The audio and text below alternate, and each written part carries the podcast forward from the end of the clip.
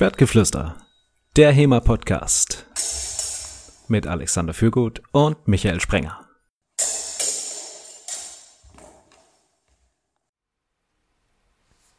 Hallo liebe Hörer, willkommen zu Schwertgeflüster Folge 70, heute mit einem ganz besonderen Gast. Nicht nur ist er ein bekannter und renommierter Trainer, Fechter, indes Mitbegründer Guru, sondern auch ein Freund, Ingolf Pop Kohlweiß, jetzt gerade aus Kärnten live zugeschaltet. Hallo Ingolf. Hallo, grüß euch. Und natürlich mit mir Alexander und der Michael ist auch dabei. Hallo Michael. Live aus Dresden, liebe Hörer. Hallo, hallo. Ingolf, die meisten Leute verbinden dich wahrscheinlich mit Salzburg und jetzt habe ich gleich schon erwähnt, dass du aber jetzt nicht mehr in Salzburg bist. Magst du mal kurz erzählen, wie es dich nach Kärnten verschlagen hat? Ja, ich, ich komme ursprünglich aus Kärnten und während dem Lockdown, dem Corona-Lockdown, habe hab ich viel Zeit gehabt nachzudenken und ähm, über neue Wege und da hat sich das aufgetan, zurückzugehen in meine Heimat, also in den Süden von Österreich, Hillbilly Kärnten, sage ich ganz gern, äh, wo man dann und wann auch Kühe umschupft, so, so sagen die Legenden äh, und die Gerüchte. Ja, und so ist es gekommen, dass wir ein Haus gekauft haben, ähm, ich, meine Frau und unsere zwei Kinder und jetzt so mittig gelegen in Kärnten unser Quartier aufgeschlagen haben. Oh, zwei Kinder, da habe ich was verpasst. Wann kam denn das zweite? Ja, letztes Jahr August ähm, ist der ah, Cornelius ja. auf die Welt gekommen. Äh, dann nochmal Gratulation nachträglich. Dankeschön. Wobei das bei Kindern ja so ist, da hat man ja länger was von, also vielleicht streiche ich auch das nachträglich wieder. Du bist jetzt aber dem in der Salzburg noch erhalten geblieben erstmal? Ja, also es ist ja bei uns seit äh, 19. Mai ist wieder möglich zu trainieren ähm, und ich fahre regelmäßig zwischen Kärnten und Salzburg hin und her, ähm, um dann Trainings in Salzburg zu geben. Also Gruppentrainings gehen wieder, aber auch ähm, Einzelcoachings. Okay. Jetzt haben wir die Folge ja hier mal als Lifestyle genannt, aber es ist ja nicht nur Lifestyle, es ist ja auch dein Beruf. Oder was sagst du den Leuten, wenn sie dich fragen, was du eigentlich beruflich machst? Ähm, ich sage meistens, ich bin Fechttrainer für alte europäische Waffen. Das ist, ja okay. auch eine, das ist ja auch eine coole Beschreibung. Äh, ja, elegant, ja, oder? Ja, Fechttrainer für alte europäische Waffen. Das ist cool. Das ja. können wir eigentlich gleich mal Hast du das schon irgendwie getrademarkt? Ansonsten, das würde ich hier gnadenlos übernehmen. Das, das gefällt mir richtig gut. Ja, ich, ich probiere halt immer was zu finden, was, was auch verständlich ist. Und habe die Erfahrung gemacht, wenn ich HEMA sage, dann ist es nur selten so, dass, ähm, dass bei der Nachbarin ähm, oder bei der Mutter, die bei der ähm, Krabbelgruppe trifft, ähm, irgendwie auf Verständnis stoßt. Und das funktioniert ganz gut. Ähm, ergänzend tue ich dann meistens so, ja, also so ähnlich wie das Sportfechten, nur und dann geht es in die ausführlicheren Erklärungen. Ja, wir hatten Christian Bost, äh, Bott zu Gast und ähm, er hat uns quasi so ein bisschen was über den Beruf des äh, HEMA-Trainers erzählt und er hat auch gemeint, naja, also solange er Leuten erzählt, dass er HEMA-Trainer ist und die alle völlig überrascht sind, sieht er da noch viel Potenzial für Wachstum. So ist es. Jetzt ist es ja aber nicht so, dass du das äh, sozusagen Berufsbild verfolgst, wie, wie der Christian das macht. Der hat ja seine Schule, die Griffon. Da gibt es Mitgliedsbeiträge, da landet ein Teil von ihm, ein anderer Teil in, für, für seine Kosten natürlich. Ähm, aber Indes ist ja keine Schule an sich, sondern ein Verein. Also zumindest Indes Salzburg, oder? Ja, so ist es. Ähm, das ist ein bisschen eine, eine längere Geschichte, glaube ich, wo, wo, wo wir da jetzt einsteigen müssen, wie das so kommen ist, dass ich. Ähm, da, dann ist gut, dass wir Zeit mitgebracht haben, weil über die ja. Gründung von Indes wollten wir eh noch reden. Ja, das war ja, das vor allem gleich am Anfang hier äh, positionieren. Da haben wir eine ganze Podcast-Zeit jetzt dafür.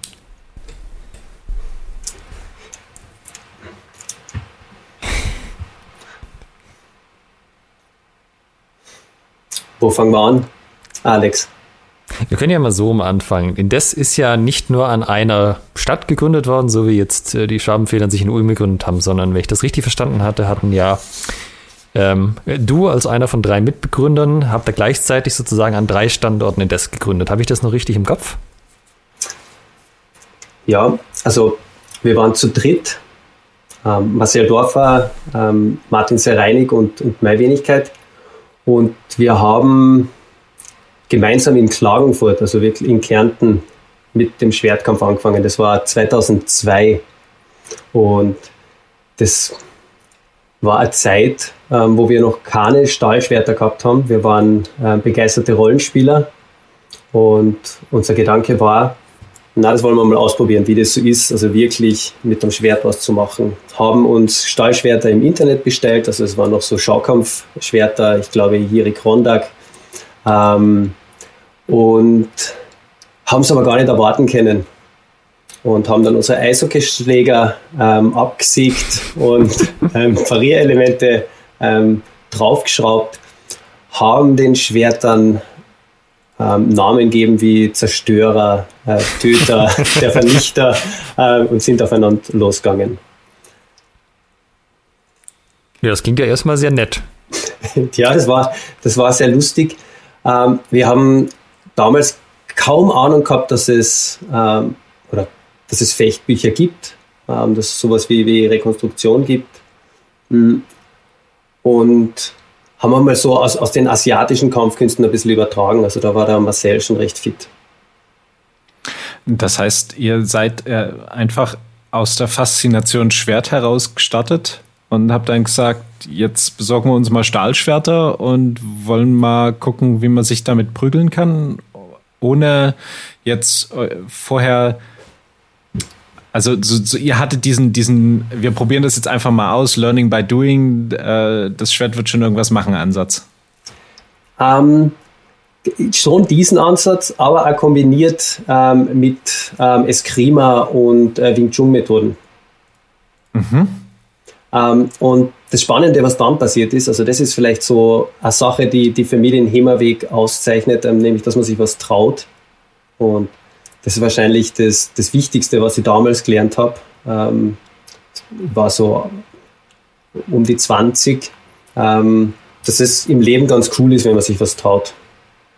Wenn man sich nicht so viel Gedanken macht, sondern einfach startet. Und da war der Marcel ähm, damals sehr inspirierend, weil der hat sehr viele Dinge einfach losgetreten. Weil, wo die Stahlschwerter dann da waren und wir, wir in unserem Training einigermaßen fortgeschritten waren, also es war noch so ein paar Monate, ähm, war dann so, ja, und jetzt fahren wir auf einen Mittelaltermarkt. Da fahren wir hin und dann trainieren wir dort. Und das haben wir dann gemacht und dann haben Menschen uns gesehen und haben gesagt, das ist doch cool, ähm, kann man euch anheuern als Schaukampftruppe. und jetzt besteht ja die Möglichkeit, dass man sagt, wenn dann jemand sowas fragt, dass man sagt, naja, na, wir, wir, wir trainieren das nur so ein bisschen für uns und ähm, wollen wir eigentlich nicht. Aber wenn man sich was traut, ist es halt manchmal lustiger im Leben. Und der Marcel hat gesagt, ja, das machen wir. Und aus dem raus ist dann ähm, die Schaukampftruppe entstanden, bei der, bei der ich sehr lange dabei war, die Soldknechte. Ähm, und wir sind dann von Mittelaltermarkt zu Mittelaltermarkt gedingelt, haben für Firmen ähm, Auftritte gemacht bis ähm, Dänemark hoch. Wie lange habt ihr das gemacht? Hui, ich würde sagen, das ist so, also die Soldknechte gibt es noch immer. Ähm, ich finde aber leider kaum, kaum mehr die Zeit, da irgendwas zu tun, äh, weil ich einfach einen anderen Weg eingeschlagen bin. Ähm, aber ich würde sagen, ich war so zehn Jahre aktiv. Okay, das ist schon eine ganz schön lange Zeit. Ja. Und war da der Fokus auf dem Schwertkampf oder mehr so auf dem Bereich äh, Authentizität, Authentizität, Living History oder beides? Ich würde sagen, wir waren so eine bunte Mischung. Aha. Da war alles dabei. Und äh, ich würde sagen, dass die Qualität äh, in allen Bereichen zu finden war. Ja. Ähm, es hat aber einen, einen wahnsinnigen Spaß gemacht. Ähm, das war ein Abenteuer, ähm, an irgendwelche Orte zu kommen, das Publikum vor sich zu haben, ähm, einen Auftritt zu absolvieren. Ähm, der Nervenkitzel war da. Ähm, und wenn es dann eine, eine, coole Show war, dann, dann war das ein, ein wahnsinnig gutes Gefühl. Es ist aber oft daneben gegangen, dass man danach gegrübelt hat, was, was war denn da jetzt? Warum, warum hat das nicht gegriffen? Warum ist das Publikum nicht mitgegangen? Wie viel habt ihr da gemacht von der Frequenz her? Also war das so ein zweimal im Jahr Auftritte oder seid ihr da richtig aktiv? Ah, das ist schon quasi. Das ist, das ist schon so auf 15, ähm, 15 Auftritte im, im Jahr hochgegangen. Also oh, und dann auch wenig, Events. Ja. Also, dass, dass wirklich Reenactment-Events besucht worden sind. Ähm, ja, war, war schon eine aktive Zeit. Und wie ist jetzt von da der Weg zu Indes? Mhm. Ähm, das,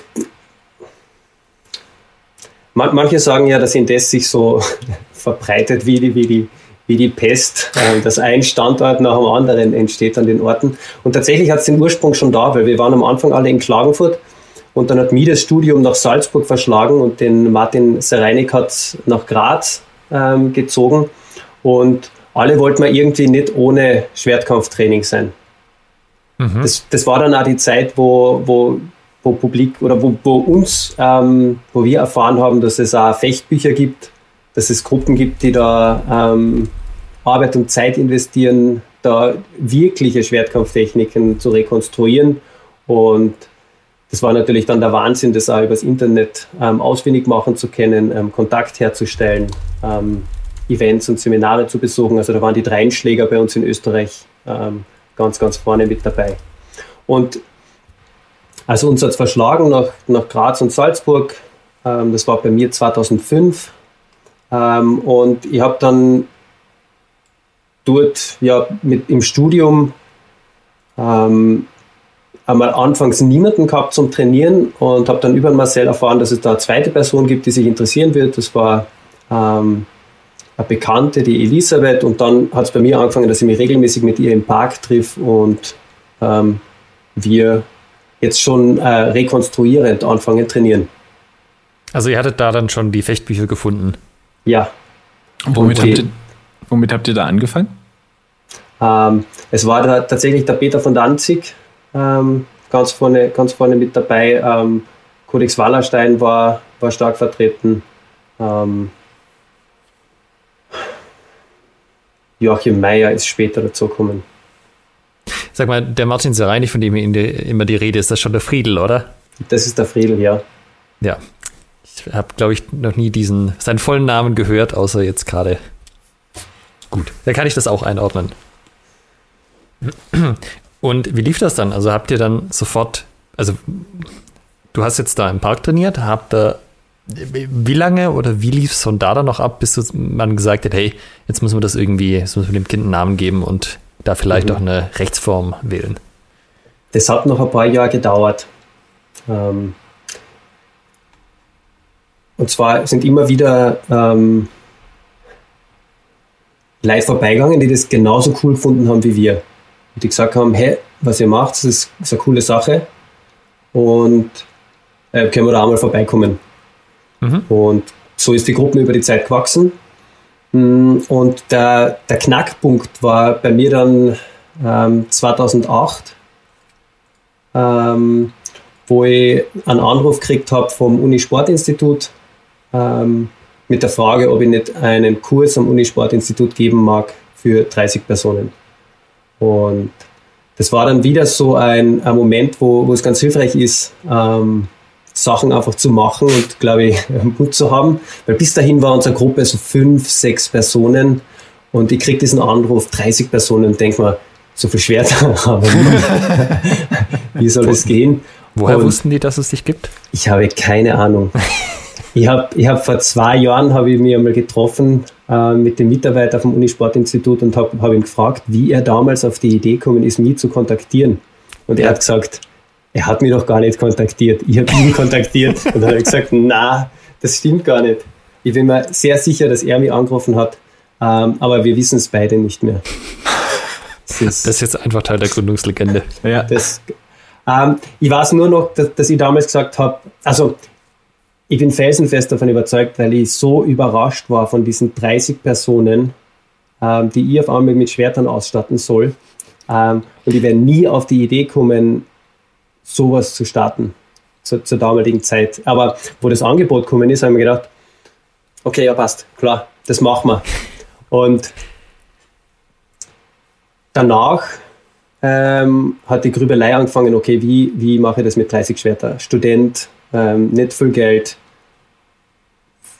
wie, wie geht es? Und unsere Lösung war dann, äh, mit Holzschwertern zu arbeiten. Ich habe einen bekannten Tischler gehabt, der uns Holzschwerter mit Parierelementen ähm, gezaubert hat. Und der erste Kurs hat dann tatsächlich im, im April bei ähm, Schnee, Regen, Hagel stattgefunden im Freien, ähm, weil das Unisportinstitut sich nicht sicher war, ob denn das funktioniert. Und sie wollten einmal die Hallenkosten sparen und nur mal so einen Testballon im, im April draußen machen. Ähm, und ich kann mich noch erinnern, dass, dass 30 Personen da gestanden sind, also es waren alle da.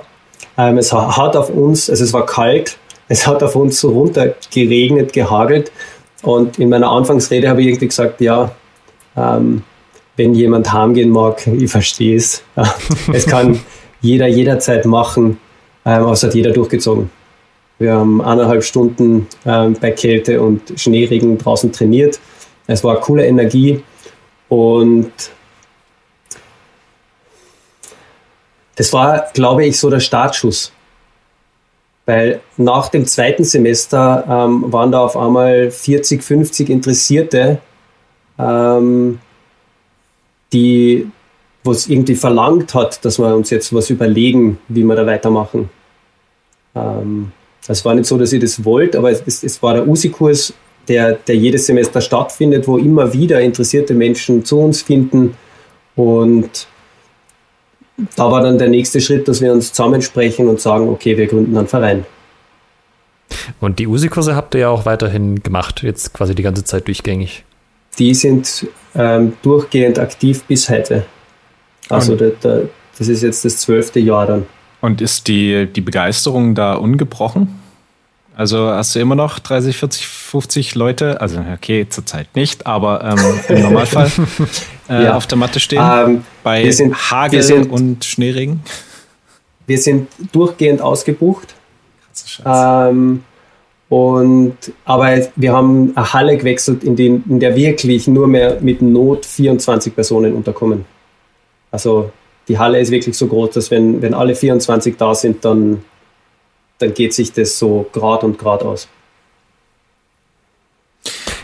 Interessant, weil Salzburg, ich habe es gerade mal nachgeschlagen, hat 155.000 Einwohner, stand jetzt.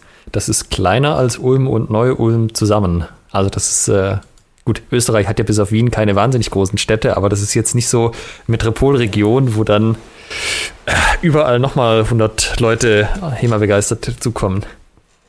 Ja, Ulm hat halt bloß das Problem, dass es äh, keinen Unisportkurs HEMA gibt. Die rennen halt alle zum Unterwasser-Rugby. Ja, weil das ja nicht so exotisch war. Das kann man ja anbieten.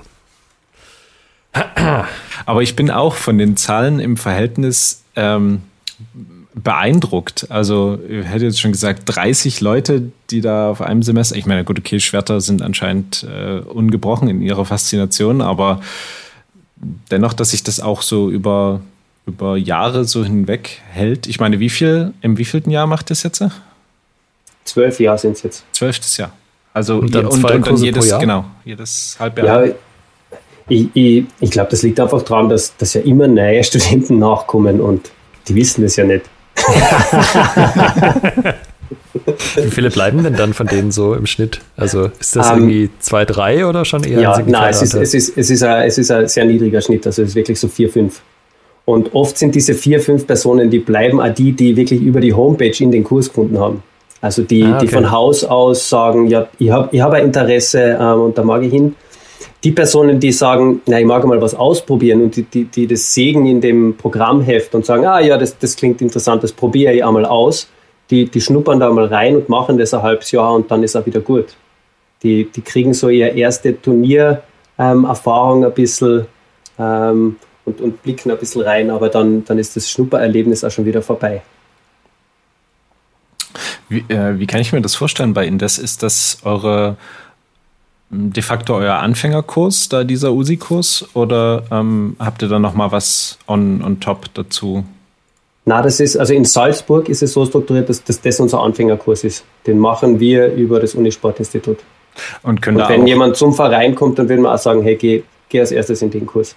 Okay, das heißt, da können auch Leute mitmachen, die nicht an der Uni äh, Salzburg sind. Ja, so ist es. So ist das Unisportinstitut gegliedert. Das können auch externe teilnehmen. Aha. Ja, das ist kein schlechtes Modell. Es ist, es ist ähm, preislich ein bisschen teurer, aber also für, für Studenten ist es vergünstigt, ähm, aber es ist für jeden offen. Mhm. Das heißt, ihr macht den ersten USE-Kurs, ihr macht den zweiten USE-Kurs viel Interesse und dann gründet ihr Indes Salzburg.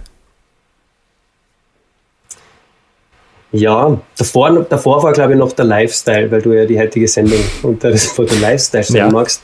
Ähm, die Gruppen waren so, so motiviert. Also es war wirklich fast jeder jede Woche da und es ist dann nach dem Training ähm, noch lang beisammen gesessen worden. Also es ist, es ist dieses Dienstags ähm, USI-Training ist ein bisschen zum, zum Social Event worden. Ähm, mhm wo, man, wo danach noch sehr viel geredet wird, äh, wo getrunken wird und wo, wo auch Freundschaften entstanden sind. Und ich, ich, etliche von, von den Menschen, die, oder viele von den Menschen, die, die damals dabei waren, da habe ich heute auch noch einen Kontakt. Cool.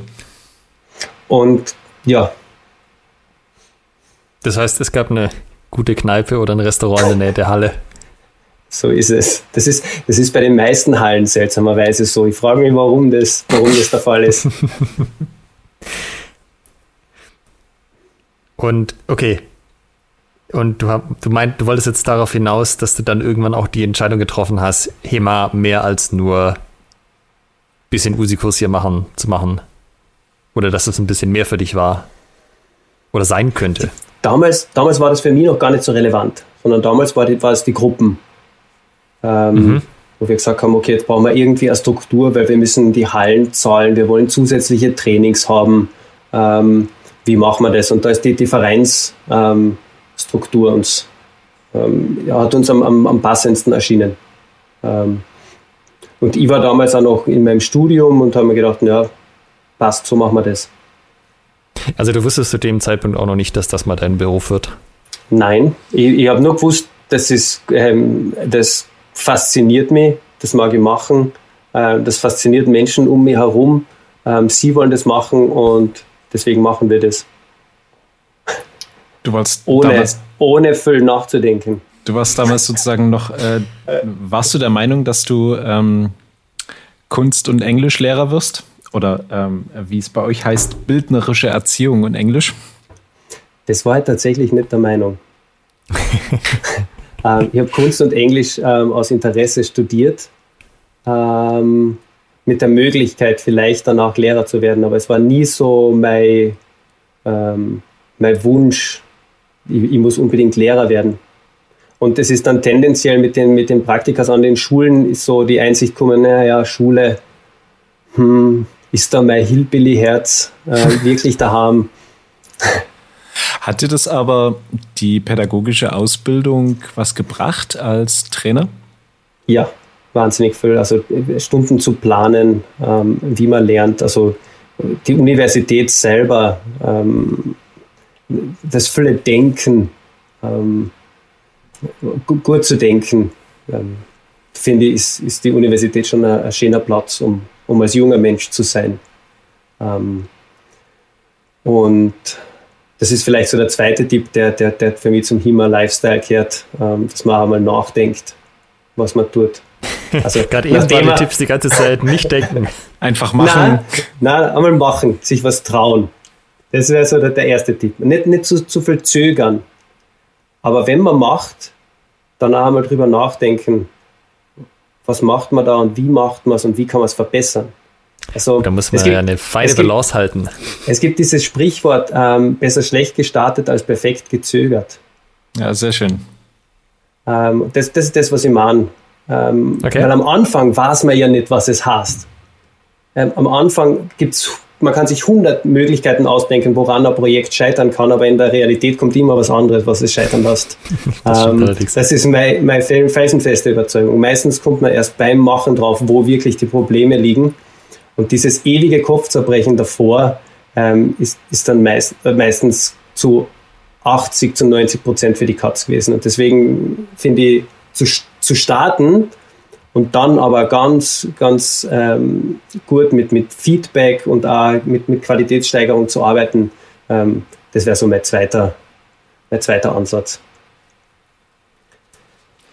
Also so ein, so ein Rapid Prototyping könnte man sagen. Erstmal anfangen und dann so schnell wie möglich versuchen, die, die Qualität durch, in diesem Fall übers Nachdenken äh, zu verbessern. So kann man es sagen, ja. Jetzt hat sich ja, wie wir gerade gelernt haben, in der Salzburg dann gegründet. Ähm, das Ja. erklärt aber noch nicht, wo die ganzen anderen Indes-Standorte herkommen. Ja. Wie viele gibt es denn aktuell? Kannst du mal das sagen, ohne nachzuschauen? Oh, Fangfrage. Es ist schwierig, ähm, weil es tatsächlich ähm, einen Trainingsort in Gründung gibt. Mhm. Also es sind neun oder zehn. Magst du das hier für unsere sehr diskreten Zuhörer einmal sagen, was der Trainingsort in Gründung ist? Ähm, ja, das ist bei mir. Also mein, mein, mein neuer Wohnort ist ja Himmelberg in Kärnten und da soll eine kleine HEMA-Gruppe entstehen. In des Ähm, Himmelberg. Das ist in des Himmelberg. Geben das die Einwohnerzahlen auch her, so ein 30 Personen HEMA-Kurs? Na, wir, unser Ort hat äh, 2000 Einwohner und ich hoffe auf eine Gruppe von fünf bis zehn äh, motivierten Trainierenden. Na, du hast doch schon mal deine Frau und zwei Kinder. ja, genau, die werden. Sind wir schon zu viel. ja. Ähm, ich, die Frage war, gell, wie, wie das passiert ist, dass mehrere Indesstand äh, Trainingsorte äh, und- entstanden und das- sind. Genau, das zum einen und zum zweiten dann, wo denn die neuen immer herkommen. Ja, das ist vielleicht Ja. die größere Frage. Fangen wir mit der ersten an. Die, die erste war, ähm, bei uns war dann die Idee, den Verein zu gründen. Und, und ich habe es von Anfang an als, als oder ich habe es als gute Idee empfunden, ähm, den Marcel und ähm, den Friedel mitzunehmen. und habe sie beide eingeladen und, und gesagt, hey, machen wir das doch gemeinsam. Nennen wir doch an jedem Ort, also in Graz, in Klagenfurt und in Salzburg, diese Trainingsgruppen ähm, indes. Mhm. Und die beiden waren, waren äh, von Anfang an dabei. Ähm, ein bisschen an, an Austausch hat es gegeben bezüglich ähm, dem, dem Logo, bis wir uns da einig geworden sind, ähm, wie wir es genau haben wollen, wollen. Und so sind die ersten drei ähm, Indes-Trainingsorte dann entstanden 2009. Also die haben sich alle auch mehr oder weniger zeitgleich gegründet dann. Ähm, zeitlich kurz versetzt, aber nur aus bürokratischen Gründen. Okay. Das heißt, ihr seid von Anfang an als äh, Multistadt-Konstruktverein, Dach, Dachverband gegründet worden. Genau. Dachverband nur nicht. um, um dem historischen ja, um dem historischen Fechten einen, einen, einen klaren Platz zu geben ähm, und dieses Reenactment und Schaukampf ähm, auch einen klaren Platz zu geben. Das eine Mhm. ähm, im, im Soldknechte-Verein und das andere im Indes-Verein. Ja, weil du gerade sagtest, Worte suchtest für das Konstrukt. Äh, manche sagen die HEMA-Seuche oder die Mafia. Ne? Gibt ja für verschiedene Bezeichnungen für dieses pandemisch expandierende Konstrukt. Ja, es ist so ein bisschen je nachdem, ob du den ÖFHF als äh, Indes und Freunde ansiehst oder umgekehrt.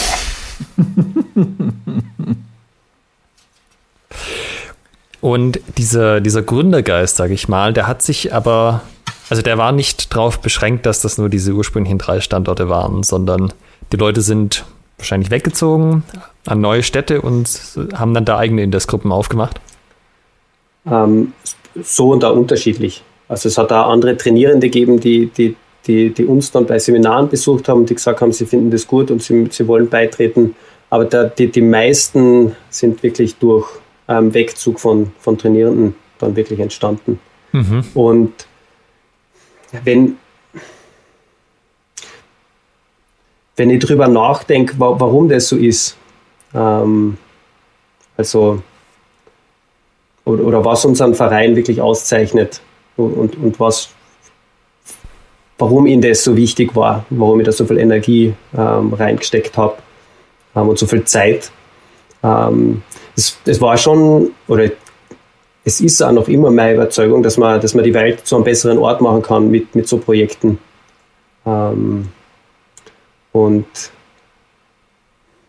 wir, es war, ähm, das ist wahrscheinlich der dritte Tipp, dass man, dass man immer auf den, auf den Umgang mit, der, mit den anderen Menschen achtet. Das ist für mich auch HEMA-Lifestyle. Ähm, dass man auf einen, auf einen liebevollen, auf einen kooperativen ähm, Umgang achtet, ähm, dass man Dinge gemeinsam macht. Ähm, das ist bei uns ganz stark. Da, da, ist die, die Außenwahrnehmung, die mir einmal erzählt worden ist, ist, dass das Indes, das sind ja ähm, lauter so barfüßige, ähm, auf dem Moos rumlaufende Hippie-Elfen aus Österreich, äh, die sich alle lieb haben. Ähm, ja, ist, ist nicht ganz so, aber ähm, unsere Organisationsstrukturen äh, zielen über die Zeit oder da bin ich bei dem Verbessern. Äh, wir haben so an unserer Gesprächskultur gearbeitet, wir haben so viel an unseren Organisationsstrukturen gearbeitet und das Feedback, das ich heute oft kriege, ist, dass, äh, dass es bei uns in Sitzungen einfach traumhaft rennt. Und, und das sagen Menschen oft, wenn sie dann aus ihren Firmen kommen oder aus anderen ähm, Sitzungen, dann sagen sie, hey, wenn, wenn das dort so wäre wie bei uns, ähm, dann würden sie viel lieber arbeiten, dann würden sie ähm, sich einfach wohler fühlen. Und, ich habe es noch. Ja. Ich habe jetzt noch nicht ganz verstanden, wie das dazu beiträgt, dass die Leute dann bereiter sind, Standorte zu gründen. Hm, ein Freund von mir hat es einmal ganz gut auf den Punkt gebracht, äh, die Menschen kommen wegen den Schwertern, oder man kommt wegen dem Schwert, aber man bleibt wegen den Menschen. Mhm. Ähm, und ich glaube, das, das ist bei uns ganz stark der Fall. Und bei mir auch. Ähm,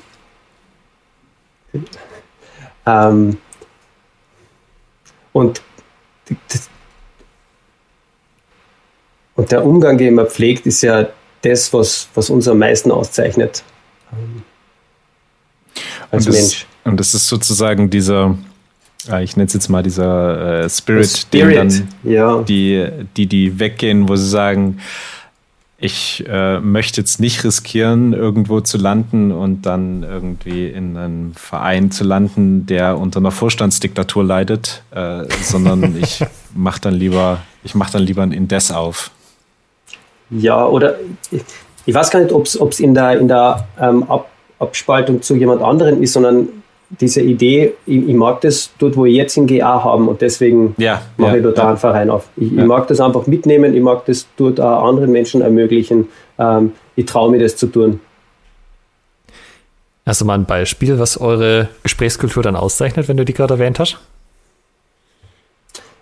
Ich, ähm, ich glaube, das Entscheidendste ist, dass jede Meinung im Raum gleich viel wert ist. Ähm, mhm. Und dass die Strukturen das schon vorgeben, also dass die, die, dass die, dass die Redezeit ähm, nicht signifikant bei einer Person höher ist, außer es ist im, im Rahmen von einer Präsentation. Ähm, dass es ganz klare ähm, Abstimmungsmethoden gibt ähm, und, und auch ganz klare Abläufe, ähm, wie über Themen geredet wird und dass wir, bevor wir über Themen reden, auch nachdenken, was der beste Ablauf ist, um über ein Thema zu reden, weil nichts ist schlimmer, wenn man ein Thema mit, mit, mit der falschen ähm, mit dem falschen Gesprächsmodell angeht und sich dann das endlos verlauft und die Wiederholung und Wiederholung ähm, und jeder hat das Gefühl, er wird nicht kehrt. Ähm, und, ich, ich, und wir probieren immer, dass, dass, dass alle Meinungen ähm, mit einfließen in die Entscheidung. Und natürlich ist es dann so, dass die Entscheidung nicht alles abdecken kann, aber ähm, es sind einmal alle Meinungen gehört worden und es ist auch alles bedacht worden. Mhm. Ich kann es mir noch nicht so ganz vorstellen, was passiert, ja. wenn jetzt zwei Leute komplett gegensätzliche Meinungen haben. Da wird es ja schwierig, das irgendwie einzubringen. Da kannst du zwar sagen, du triffst dich in der Mitte, aber da könnten sich ja beide auf den Standpunkt stellen, da hat sie, jetzt wurde meine Meinung gerade nicht respektiert. Ja. Ähm, ja, ist schwer zu vorstellen, gell? Bis jetzt haben wir es immer geschafft. Okay. Das ist wahrscheinlich jetzt auch so ein. Ähm, es, ist, es ist aber auch immer viel persönliche Arbeit im Hintergrund notwendig. Ähm, meine Erfahrung ist nämlich, wenn Menschen wirklich konträre Meinungen haben und sich nicht einig werden, dass da oft auch eine Vorgeschichte ähm, dann ist oder irgendwas anderes ähm, womöglich passiert ist. Wer macht diese Hintergrundarbeit dann? Ist das, ist das dann dein Job sozusagen oder deine Berufung an der Stelle? Hm.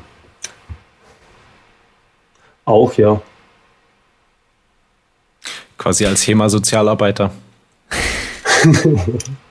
ja, ich, ähm, es ist. Ich, ich glaube, das Wichtige ist, dass man das macht, was notwendig ist, dass es, dass es gut weitergeht.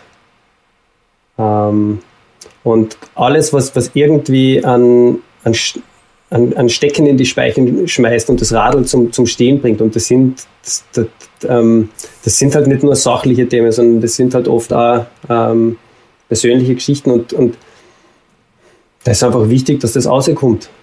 dass man über das auch redet und das kann, kann auch dann persönlich geklärt werden, aber ähm,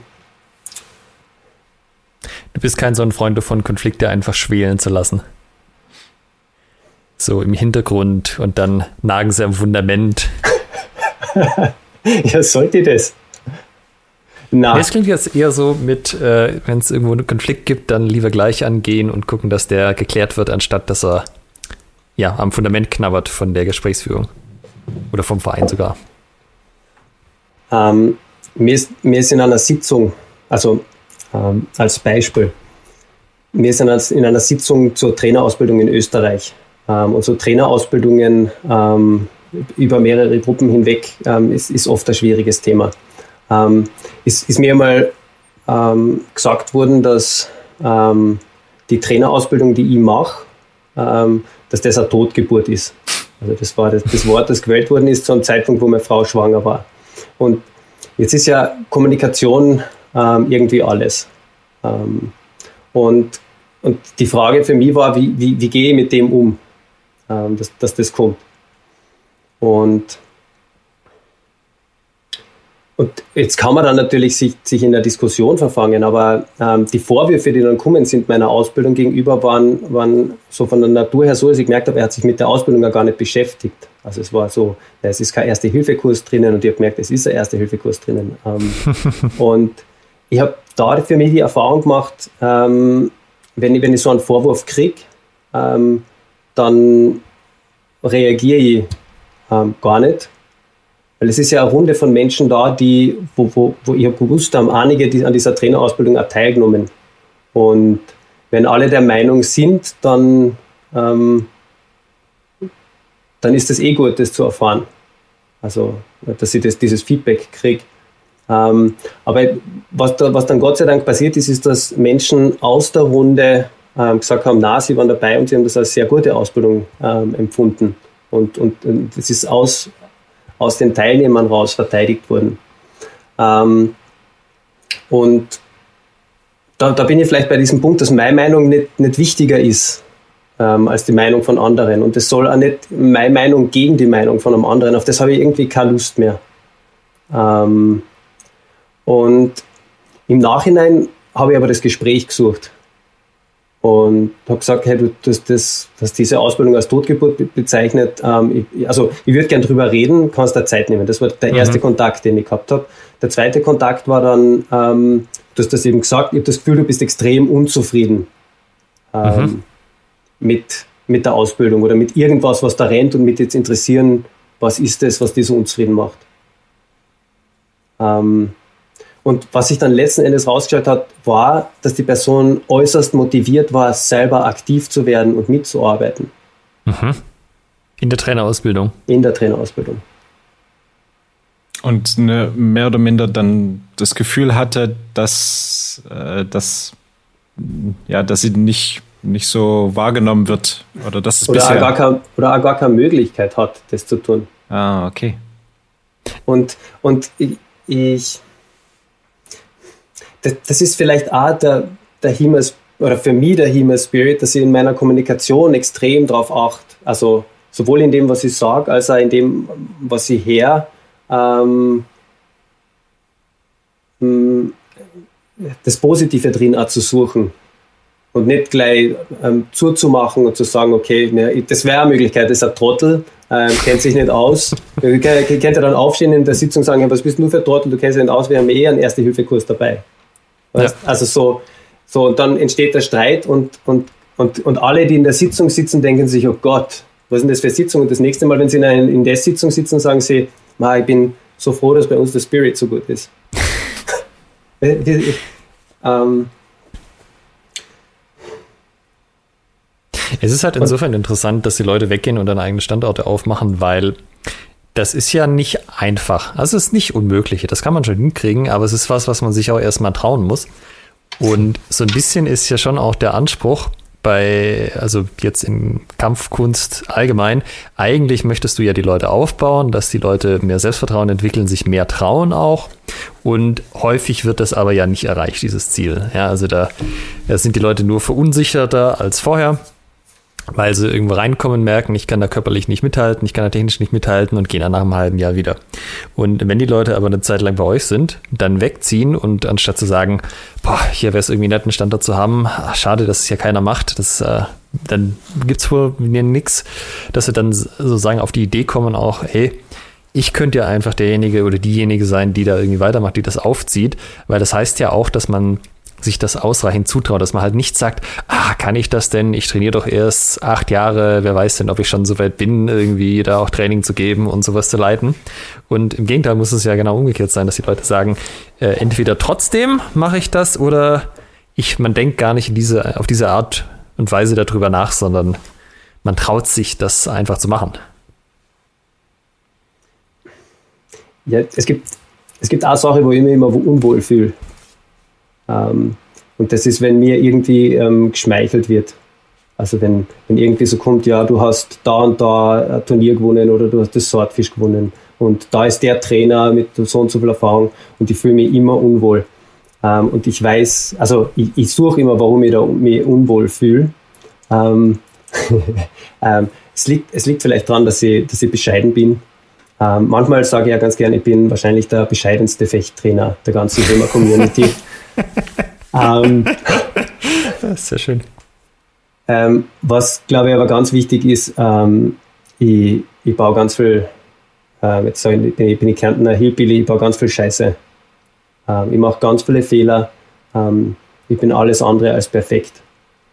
Hm. Ich tue mir in vielen Dingen wahrscheinlich genauso schwer wie, wie jeder andere. Ähm, und Ich, und ich glaube, das was und ich, ich glaube, dass jeder alles erreichen kann. Ähm, und man muss sich nur trauen, dass man es geht und dann muss man nachdenken und schauen, dass man es verbessert. Und dann braucht man einen, einen freundlichen, kooperativen, liebevollen Zugang zu den Menschen um einen herum. Und dann ist man schon auf einem, einem wahnsinnig guten Weg. Und das das ist das, was du den Leuten auch mitgibst. Das ist keine Ahnung, ob ich ihnen das mitgib. Man, man, man weiß ja immer das, was man sagt, was ankommt. Ähm, ich,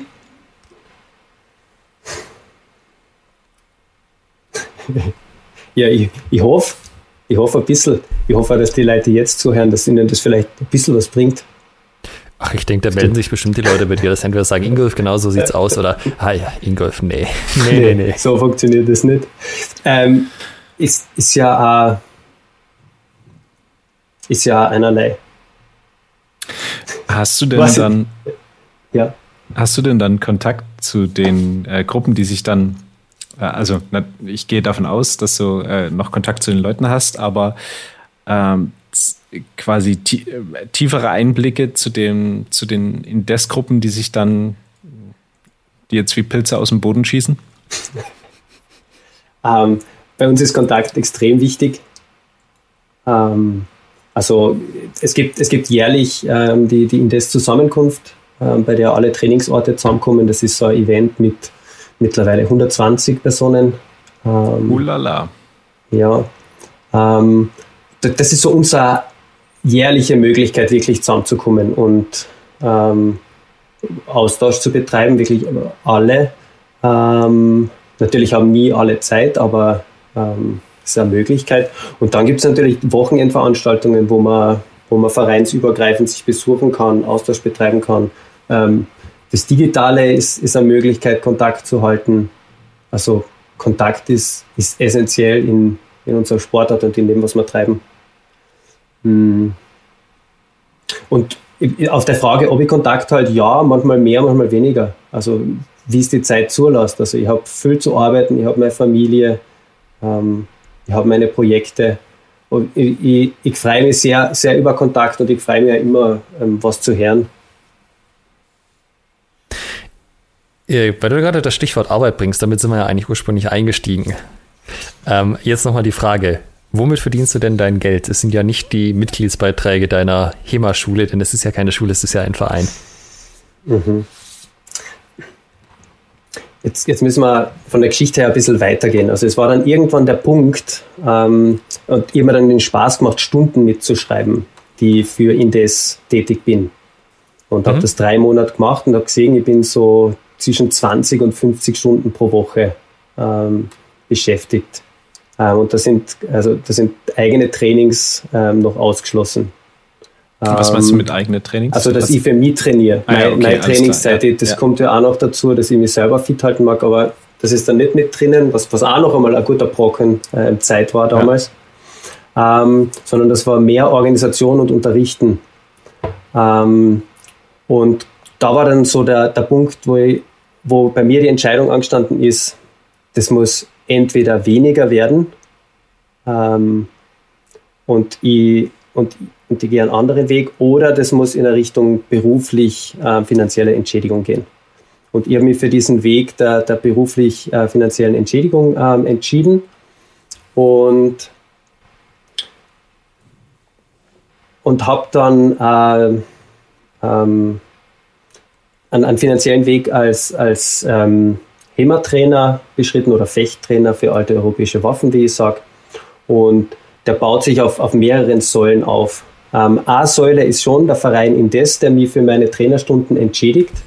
Ähm, die anderen Säulen sind aber das Universitätssportinstitut mit dem USI-Kurs, ähm, wo ich angestellt bin. Ähm, es gibt Privatstühler, die Einzelstunden und Einzelcoachings haben wollen. Ähm, es sind Eigenveranstaltungen, die ich organisiere. Ähm, und dann gibt es auch noch immer die Möglichkeit, dass ich als Trainer äh, bei externen Gruppen äh, tätig bin und da was verdiene. Und das sind so meine Standbeine, ähm, über die ich ähm, finanziell über die Runden komme. Das sind jetzt aber alles so Sachen, da musst du physikalisch vor Ort sein und diesen Kurs machen. Mhm. Und wenn es dir nicht gut geht und der Kurs fällt aus, dann da kriegst du quasi nichts, oder?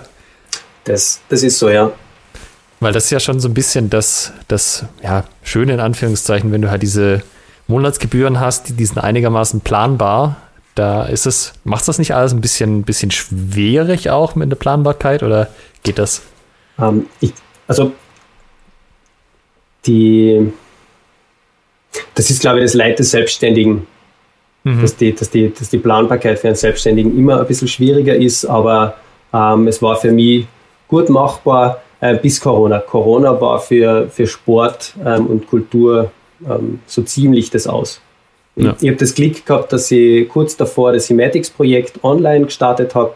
Ähm, das steckt aber noch so in den Kinderschuhen, ähm, dass, dass das nicht, nicht wirklich natürlich alles andere kompensieren kann. Ja, ich habe so ein bisschen manchmal das Gefühl, wenn man sagt, man macht Thematrainer beruflich, dann hat man schon das Leben so, den Schwierigkeitsgrad um eins erhöht.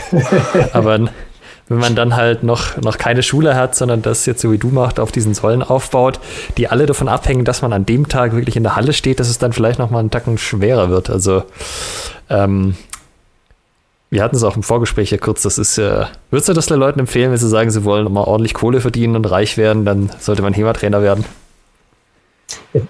Ich, ich finde, manchmal, manchmal vergisst man, ähm, wo, worum es im Leben geht. Also ich glaube, es geht darum, genug zu haben.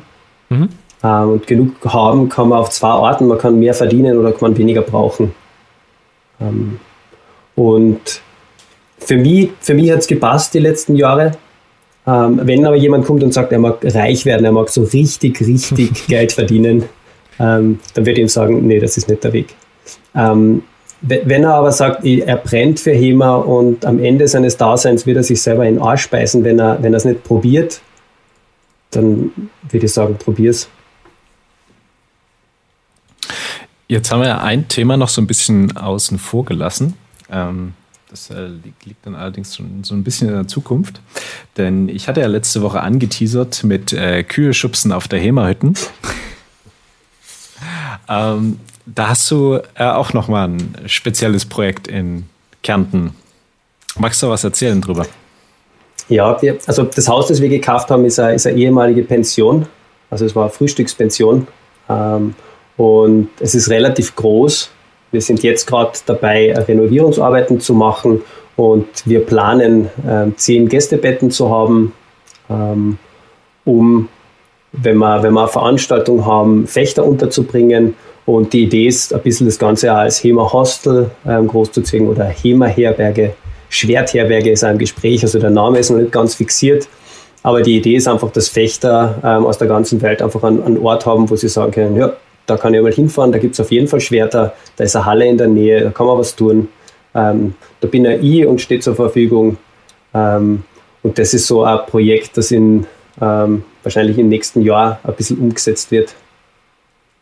Also wenn man in den Urlaub fahren möchte und sich denkt, ja, so zwei Wochen oder eine Woche Urlaub, das ja, hm, ja, nett, aber heißt dann auch eine Woche oder zwei kein Training. Und man dann so abwägt, hm, bleibe ich vielleicht doch lieber zu Hause und kann trainieren, da ist dann sozusagen genau das Richtige. Ja, genau. Und vielleicht, vielleicht findet man äh, eine Woche, wo am Wochenende eine Veranstaltung ist, wo dann noch andere Fechter da sind und bleibt halt selber noch ein paar Tage länger. In die, in die Richtung kann es gehen. Und nebenbei schleicht man sich raus nachts ähm, den Hang hoch und lauscht nach dem Moon der Kühe. Und wenn man ans Herd, dann stirbt man hin und schmeißt sie um. Wie das in Kärnten Brauch ist. Hast du jetzt schon einen Businessplan, wann das starten soll und äh, wie du dir das vorstellst? Oder ähm, ist es so einfach Step by Step? Meine, meine Projekte kommen alle immer fließend. Ähm, das kommt so ähm, wie sich entwickelt. Ähm, es wird aber im, im Laufe des nächsten Jahres wird es dann mehr dazu geben. Mhm. Ja, in dem Sinne haben wir das schon mal angeteasert hier. Ihr habt hier die News zum ersten Mal gehört oder zum zweiten und dritten Mal, je nachdem, wie nahe der Mingo steht. Aber jetzt wissen alle Bescheid, dass sie sich nächstes Jahr, also 2022 äh, in dem Fall, auf was freuen können. Die HEMA-Hütten sozusagen. Ähm, Thema hätten Gaudi. Ich äh, würde ganz gerne nochmal, du hast vorhin schon angesprochen, die Trainer und ähm, ja, die Trainerausbildung beim ÖFHF. Mhm. Das würde mich ja schon nochmal interessieren und ich glaube, das ist vielleicht auch für den einen oder die andere Hörerin ganz interessant zu wissen, wie, äh, ich sag mal, HEMA Trainerausbildung ist ja jetzt nichts Selbstverständliches. Also. Schön gesagt. Ne? ähm, in Österreich gibt es das. Äh, wie sieht denn diese Ausbildung bei euch aus?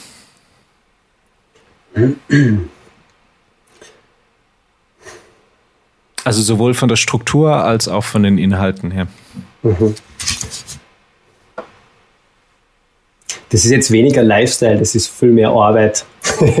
das ist oft so bei Verbänden, äh, wenn es darum geht, für viele Menschen Arbeit zu machen, ähm, dass, das, dass das einfach gut Arbeit ist. Bei uns in Österreich schaut es so aus, dass wir ähm, drei Trainerausbildungen ähm, der untersten Stufe gehabt haben. Also wir, wir gliedern in drei Stufen, der Übungsleiter, der Instruktor und der Trainer. Und den Übungsleiter haben wir jetzt ähm, dreimal gehabt. Das erste Mal 2007 noch ähm, in Wien unter der Leitung von den Dreinschlägern. Ähm, das zweite Mal 2017 unter meiner Leitung. Und das letzte Mal ähm, ist tatsächlich erst dieses Jahr äh, digital beendet worden. Ähm, das heißt, es haben 89 ähm, Trainer diese, diese Ausbildung absolviert. Schaut so aus. Ähm, es ist eine Zusammenarbeit mit der Sportunion ähm, das ist jetzt für deutsche Zuhörer wahrscheinlich ähm, also wie so ein so Sportbund. Ist wieder Sportbund, der gliedert sich in Österreich in, in, mehrere Bereiche. Einer dieser Bereiche ist der Sportunion. Und in Zusammenarbeit mit dieser Sportunion ähm, bieten wir die Ausbildung an. Ähm, das ist derzeit ein ähm, drei Wochenendenkurs. Das erste Wochenende allgemein sportlich, das zweite Wochenende ist fechtspezifisch ähm, und das dritte Wochenende ist dann die Prüfung mit so Lehrauftritten das ist das, was passiert. Was jetzt gerade ähm, in Planung ist und bei den Sitzungen durchgeht, ist die zweite Stufe, das ist der Instruktor. Ähm, da ist gerade äh, Herbert Schmidt von Askladi ähm, und Elisabeth Orion ähm, vom ÖFAF stark involviert. Also die haben eine Arbeitsgruppe gebildet. Da bin ich gar nicht ähm, so involviert. Sie arbeiten sehr selbstständig, ähm, um in dem Bereich dann auch weiterzuarbeiten. Das ist in Planung. Das jetzt unabhängig von den Trainerwochenenden, die jetzt zum Beispiel in Salzburg waren, wo ich mal da war. ja, ist vollkommen unabhängig, weil die, die Indes-Trainer-Lehrgänge sind Dinge, die, die über unseren Verein angeboten werden. Ähm, das hier wird über einen Verband angeboten und über die Sportunion. Also es ist ähm, mehr oder weniger die, die erste offiziell anerkannte ähm, Ausbildungsstufe, wie es auch andere Sportarten haben. Mhm. Wie seid ihr da rangekommen an die Sportunion, dass die sagen, ähm, euer, euer Hauen und Stechen, das ähm, lassen wir als Sport durchgehen und das, ähm, da geben wir euch einen, einen Schein? Ich glaube, das ist auf, auf starke Vorarbeit ähm, von, von unserem Vorstand des ÖFFs ähm, zurückzuführen. Also der Harald Winter von, von Dreinschlag, viele kennen ihn unter, unter Bigman, ähm, war da aktiv.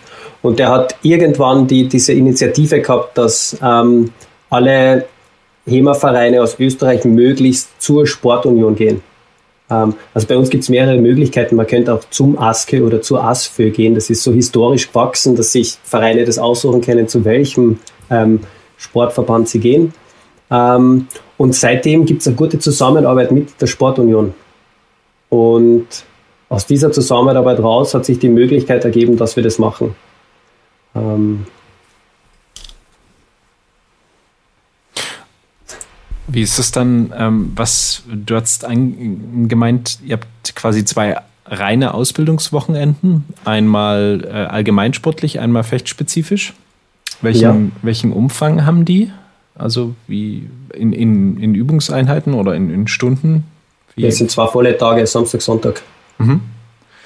Und wie kann ich mir die Inhalte dann vorstellen? Also ähm, beim, beim allgemeinen ähm, sportlichen Teil ist es viel Anatomie, ähm, also Körperaufbau, viel Trainingslehre, Stundenplanung, ähm, ein paar allgemeine Dinge, so wie ist der Sport ähm, organisiert, strukturiert in Österreich, ähm, Erste Hilfe. das, ist, das ist im allgemeinen Teil. Im, im Fechtspezifischen drinnen ist es von korrekte Körperhaltung, Korrektur, Interpretation der Quelle, ähm, methodische Übungsreihe, also wie baut man Übungen unterschiedlicher Schwierigkeit, ähm, wie bereitet man aufs äh, freie Gefecht vor, ähm, wie lektioniert man, also da geht es dann quer durch die fechterische, ähm, durch die fechterischen Themen durch. Jetzt hätte ich gesagt, das ist ja schon ziemlich üppiges Programm für äh, summa summarum vier Tage.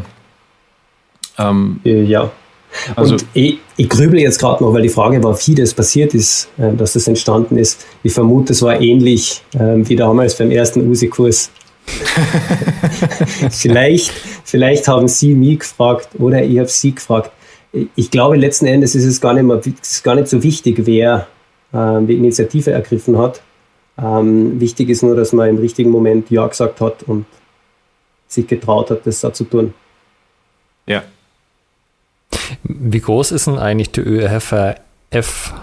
Weißt du das?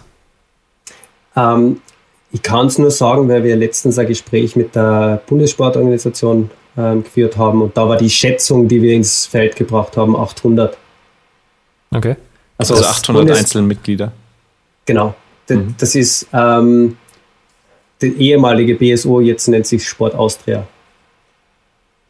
Wie, wie ist das einzuordnen im Vergleich zu anderen Verbänden? Ist das eher so ein, schon so ein mittelgroßer Verband oder ist man da auch noch bei den, bei den Kleinen irgendwie dabei? Du fragst mich Sachen, das habe ich nicht verglichen. Okay. Das ist, das so, ist ja insofern ich, ich interessant. Diese Zahlen, ja, diese Zahlen sind immer super interessant, ähm, aber es ist gerade Corona und ich habe keine Ahnung, was, was davon jetzt noch wirklich ist.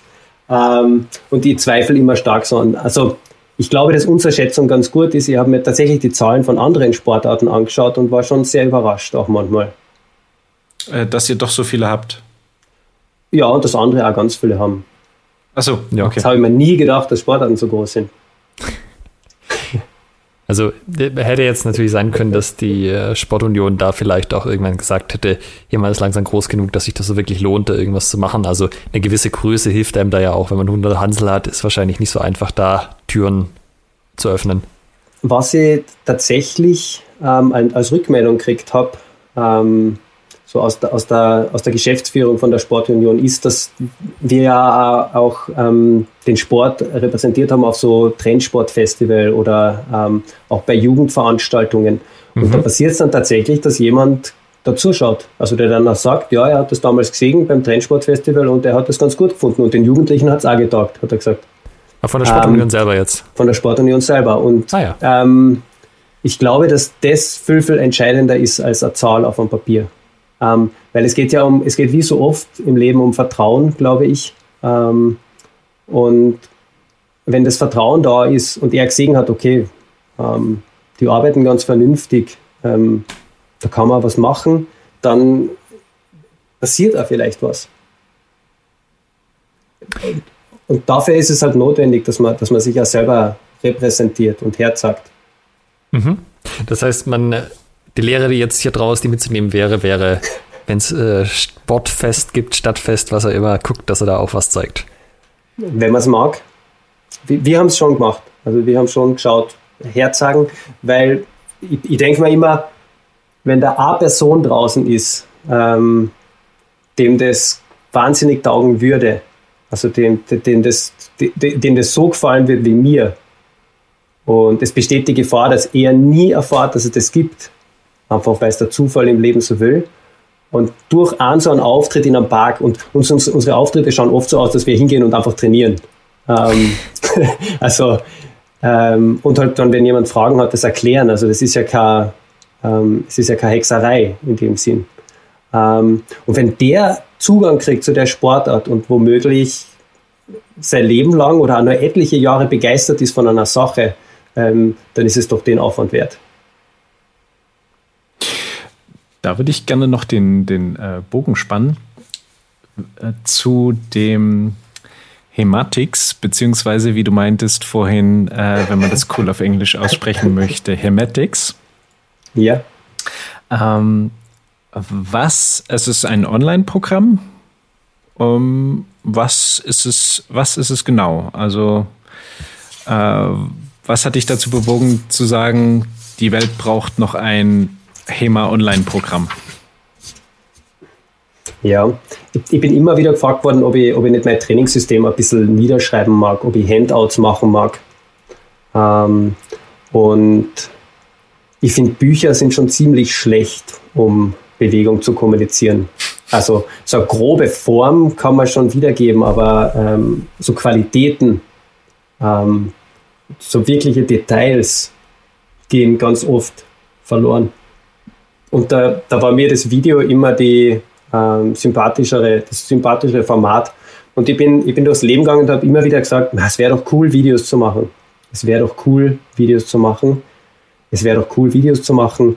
Und es hat dann auf einmal jemand gesagt, ja, er macht das mit mir. also es haben viele Menschen gesagt, na, ja, wäre cool oder irgendwas. Und das war ähm, Stefan Feichtinger, hm, der 2019 dann gesagt hat, ja, das machen wir. Und ich, was das hättest du machen? Hättest du aus Wien immer wieder nach Salzburg fahren? Das ist, das ist ein irrsinniger Aufwand, ähm, damit wir drehen können. Und der, ja, da hätte er Bock drauf. Ähm, und so ist es passiert, dass wir Videos produziert haben. Ähm, und worum es geht, ist, dass, dass ähm, also die erste Intention war, dass ich als Trainer unterstützend zu meinem Unterricht ähm, auch sagen kann, hey, und dann schau dir das Video noch dazu an. Da ist es noch einmal ganz klar erklärt. Ähm, nach dem Seminar, ich, ich stelle euch die vier, fünf, sechs Videos zur Verfügung, da habt ihr das ganze Programm noch einmal, was wir gemacht haben. Ähm, das ist einfach für mich ein, ein, super hilfreiches Tool, um zu arbeiten. Ähm, und wir haben dann mit der Zeit gemerkt, nö, das, muss, das müssen wir eigentlich nur, nicht nur für mich machen, wir können ja andere Trainer auch mit an Bord holen. Also wir arbeiten ja mittlerweile auch mit dem Florian Fortner, ähm, Rapier zusammen und planen für die Zukunft ähm, ein Videoportal zu erstellen, wo halt Trainer ähm, ihre Fechtinhalte ähm, in einem guten Format ähm, kommunizieren können. Das heißt, wenn du es ähm, in einem Satz beschreiben müsstest, Hermetics, wie würdest du, was würdest du sagen? ja, qualitativ hochwertige Videos, also qualitativ hoch, also Ersatz. äh, saugeile Videos. ähm, es, es, ist fechterisch hochwertiger Inhalt, also wir schauen, dass wir Spitzentrainer kriegen und es ist einfach auch von der Machart her gut. Das richtet sich aber nicht an Trainer, wie man jetzt vielleicht denken könnte, von wegen Trainingssystem, sondern das richten sich ja an die einzelnen Trainierenden, oder? Das ist immer so eine spannende Frage. An wen richtet sich das? Ähm, beides. Alle die, alle, die sich für ein Fechtsystem interessieren. Und da gehören meiner Meinung nach die Trainer auch dazu. Und äh, das ist eine, äh, aber eine kommerzielle Plattform. Wir haben, wir haben ähm, das Patreon-Format gewählt, das, das läuft auf äh, monatliche Unterstützung. Ähm, manche der Videos sind auf YouTube gratis äh, zugänglich, aber spezieller Content ist dann nur für die Unterstützer auf der Patreon-Seite zugänglich. Und auf lange Sicht ist geplant, dass wir ähm, auf unserer Homepage ähm, die Videos dann sortiert nach den Waffen, nach den Trainern, nach Levels ähm, anbieten. Aber das ist Zukunftsmusik für in fünf bis zehn Jahren. Ah, sehr geil. Ja, äh, vielleicht dann noch als ähm, Zusatzinfo, ähm, der Stefan Feichtinger, den du angesprochen hast, äh, kann man auch als äh, allgemein HEMA-Bild, äh, sowohl Standbild als auch bewegtes Bild, äh, Produzent bezeichnen von äh, Klingenspiel in Wien und hat auch, also hat die, die Marke, könnte man sagen, T-HEMA. Ähm, findet ihr auf Facebook und Instagram und pack mal in die Show Notes. Pack mal in die Show Notes. Solltet ihr euch auf jeden Fall angucken, ein Like da lassen und ähm, es äh, gibt noch, also er produziert sehr, sehr geilen Content rund um HEMA herum. Ja, genau, schaut es euch an. Äh, es, Stefan kann das vor allem auch sehr, sehr gut. Also die Bildqualität ist wirklich Hammer. Er hat vor kurzem auch so eine Video, eine Bilderserie gemacht aus der Rüstkammer in Wien, was immer ein großes Highlight ist für die mhm. Leute, die auf dem Rhein-Event sind. Und wer da noch nie war, guckt es euch an. Ihr werdet große Lust bekommen, da mal hinzugehen. Ähm, das heißt aber auch, wenn man jetzt Thema unterstützt, unterstützt man den Stefan und dich, richtig? Ähm, Hematics? Ja. Ja, Stefan und ich das machen wir zurzeit.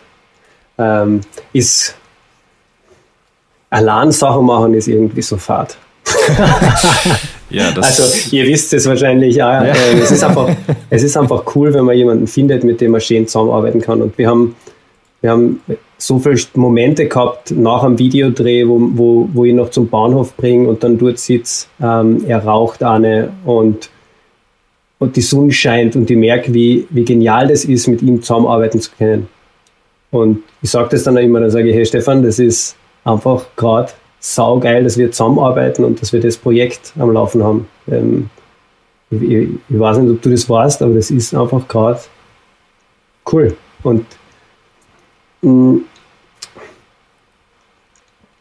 ich, ich denke über das Leben manchmal so nach, dass ich sage, wenn ich dann am, am Totenbett liege und mich frage, worüber habe ich in meinem Leben am meisten geärgert, was, was ist es? Da könnte ich sagen, ich habe zu hart gearbeitet, ich habe zu wenig Zeit mit meinen Freunden verbracht.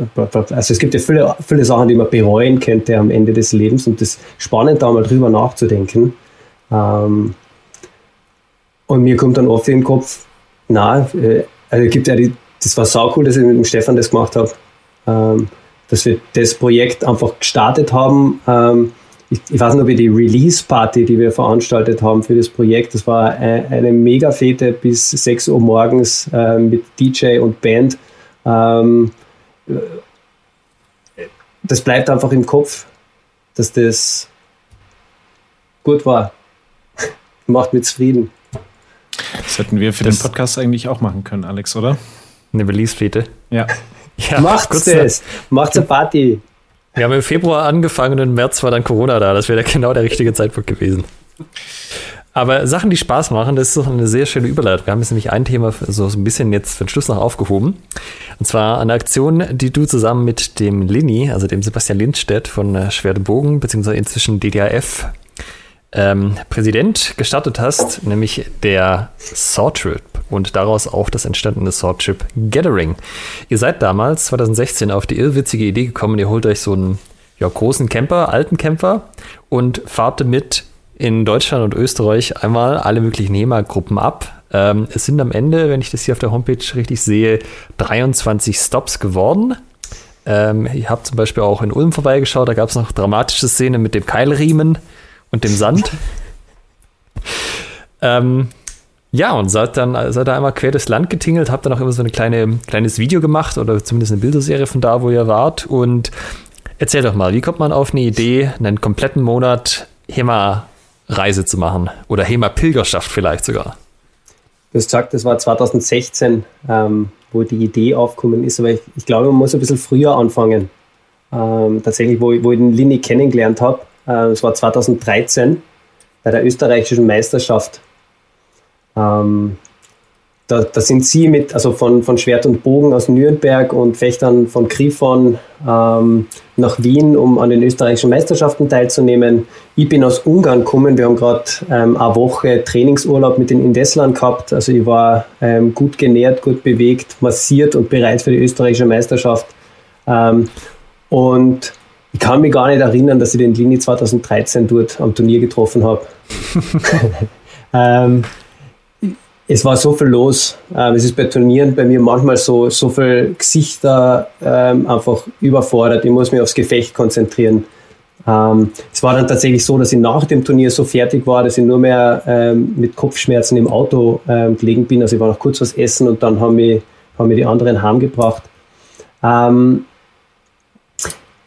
bevor wir aber gefahren sind, haben wir noch den Bus von ihnen vor dem Hostel stehen gesehen. Also das ist dasselbe Hostel wie beim Drein-Event. Da haben wir gedacht, das ist doch der Bus ähm, von unseren deutschen Freunden, die da stehen. Und wir haben irgendeinen Zettel hingehängt. Also wir haben uns gedacht, das ist lustig, da schreiben wir ihnen noch einen Zettel. Ähm, und ich, und ich, ich glaube, das hat dem Linie ein bisschen gefallen.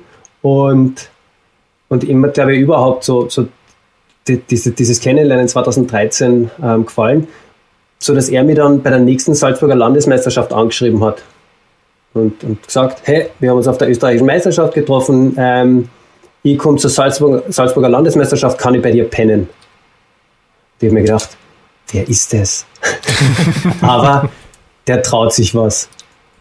Und Menschen, die sich was trauen, das gefällt mir. Und dann hat er geschrieben, ich bringe noch ein Kisten fränkisches Bier mit. Und mit dem Satz hat er mich gehabt und ich gedacht, passt, das machen wir. Ihn, ihn lasse ich rein. Und aus dem raus ist, ist eine irrsinnige Freundschaft entstanden. Es gibt so diesen Spruch Seelenverwandt. Ich, ich weiß nicht, ob es das ist. Ich habe mich einfach wohlgefühlt in seiner Umgebung. Und ihm ist ähnlich gegangen mit mir. Und ich war immer wieder in Nürnberg, aber immer wieder in Salzburg. Es ist, es ist eine Connection entstanden. Ich habe mich mit seinem Trainer auch gut verstanden. Ähm, und wir waren dann und waren auch leicht betrunken. Das muss ich, muss ich gestehen. Ich weiß nicht, ob man das über den DDHF-Präsidenten sagen darf oder ob das irgendjemand vermutet hätte, aber das war so. Und da ist diese Idee auch immer wieder aufgekommen. Ein Wohnmobil am Monat, quer durch Deutschland und Österreich, jeden Abend einen Club besuchen und fechten, trainieren wie die Blöden. Das wäre doch super. Und das war mein letzter Stand. Und Lini hat mir dann angerufen, das war 2016 und hat gesagt, der neue Stand ist, ich habe jetzt ein Wohnmobil gekauft. Jetzt müssen wir es machen. Und ja, da haben wir es machen müssen. Und ich, es ist, das Spannende für mich ist, es war so wenig geplant. Ähm, und es war, natürlich war es dann ein Aufwand, die, die Homepage zu bauen. Ähm, wir haben uns auch ähm,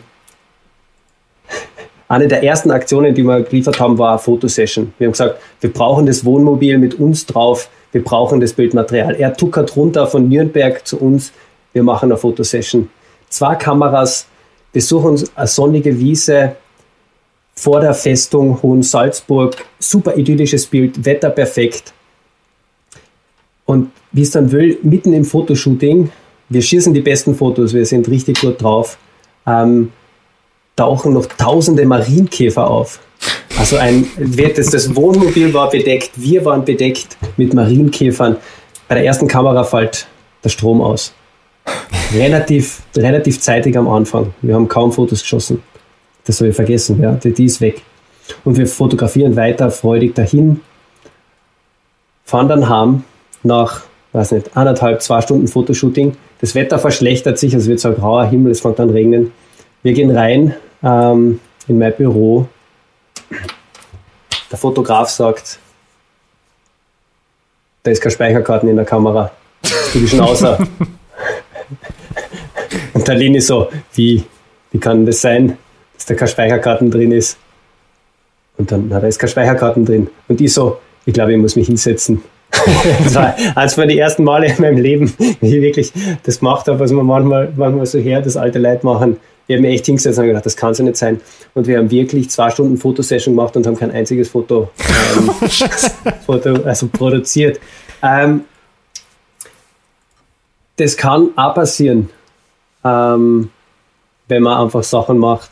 Kann auch mal da schief gehen. Kehrt, kehrt irgendwie dazu. Er, hat dann das, also der Lini hat dann das Beste draus gemacht. Wir haben dann mit der Handykamera ähm, vom grauen Himmel noch ein paar Fotos geschossen, ähm, damit wir es irgendwie publik machen können. Ähm, haben dann die, wir haben genügend gute Fotos dann später noch nachholen können, also so ist es nicht. Und was ist die Frage, wie das so ist mit einem Wohnmobil am Monat von Fechter zu Fechter zu, zu, zu tingeln? Naja, du hast jetzt gerade gesagt, das war alles ziemlich ungeplant, aber die Route hat er ja dann schon irgendwann mal festgelegt. Ja, das, das, da waren wir selber überrascht. Also, wir haben uns gedacht, das ist die Route und das ist sich irgendwie ausgegangen, dass da jeden Abend oder einen Abend drauf Training war bei den, bei den Vereinen.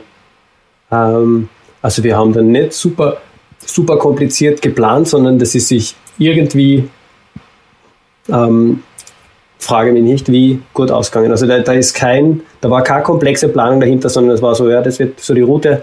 Ähm, Lini hat kurz angeschrieben, gefragt, ob das passt, dass wir vorbeikommen. Manche waren, waren so gut, dass sie gesagt haben, na, dann machen wir halt ein eigenes Event, also in München ähm, bei anderen waren dann wieder private Events. Egal, wo wir hinkommen sind, es waren überall offene Türen. Äh, es waren Menschen da, die bereit waren, auch in der Freizeit was mit uns zu machen. Also es war ähm, ein, ein super cooles Erlebnis. Habt ihr euch da irgendwas davon erhofft, dass da dass dabei rauskommt, oder ging es einfach nur darum, dass ihr einen Monat Gaudi habt? Also die Idee ist geboren im Suff. und ähm, ich glaube, was wir gesagt haben, ist, am Monat ein Wohnmobil von Fechtverein zu Fechtverein, das wäre eine coole Sache. Ähm, und ich glaube, es war wirklich der Traum des Fechters, ähm, das zu tun. Also das war kein, das ist jetzt ein Job oder das ist, das hat was mit Arbeit zu tun, sondern das war wirklich, ähm, das machen wir. Quasi im lichtenauischen Sinne rumreisen, viele fremde ja. Meister besuchen und das kann man so sehen. Ähm, ob, ob ihr die ich, Idee da im Suff hattet, ist nicht ganz klar.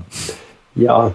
Ich, Oder ob, ob dieser, dieser noble Gedanke. ob der im Vordergrund gestanden ist. Ich glaube, bei uns ist wirklich der Spaß im Vordergrund gestanden. Ja. Ähm, und auch eine gute Zeit zu haben.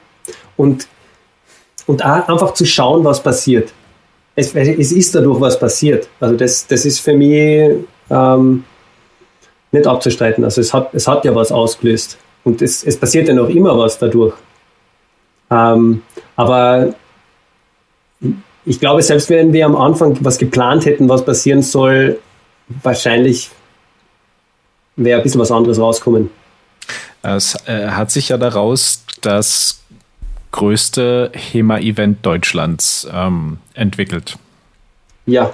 Das dann das ein Jahr später das Sword Trip The Gathering, also sozusagen dann. Ja. Äh, wie, wie war das gedacht, das als Zusammenkunft aller, die ihr besucht habt? Ja, da, da war die, glaube ich, die Idee im Vordergrund, es wäre doch super, einmal alle zusammenzuholen. Also wir, wir haben uns gefreut, ähm, Menschen wiederzusehen, äh, den Kontakt aufrechtzuerhalten und natürlich in Deutschland ein Event, das war schon irgendwie auch notwendig. Ja, also absolut. In Österreich, Österreich gibt es das Drein-Event und wir sind so dankbar dafür, dass es das gibt jedes Jahr so, so konstant ähm, seit langem. Und Und irgendwie, ja, wäre es doch auch schön für Deutschland. Und, und ich glaube, deswegen war es auch passend, deswegen haben auch so viele mitgezogen und haben gesagt, ja, das ist doch, ja, das passt gerade, das ist, das, die Zeit ist dafür reif, das, das ist jetzt. Ja, hat der, also das, was dann beim Swordtrip passiert ist, war das dann, war es so, wie ihr es euch vorgestellt hattet? Ich erinnere mich noch, dass wir irgendwann mal dann abends dran saßen und dass du doch auch ein bisschen äh, davon erzählt hast, dass es schon stressig war, auch diese ganzen Videos zu schneiden und so ein, was dich denn ja. dabei geritten hat, dir das vorzunehmen. Man kann sich das schon so vorstellen. Wir sind bei einem Verein, wir trainieren. Wir gehen danach noch was trinken. Also wir gehen was essen ähm, und das wird ja mindestens 22 Uhr. Es wird manchmal 23 Uhr. Und dann schauen wir auf die Uhr und sagen, naja, morgen müssen wir in der nächsten Stadt sein. Da haben wir eine Fahrzeit von, das Mutterschiff hat so seine Durchschnittsgeschwindigkeit von 65 km/h, wenn es hochkommt auf 80, vielleicht 90.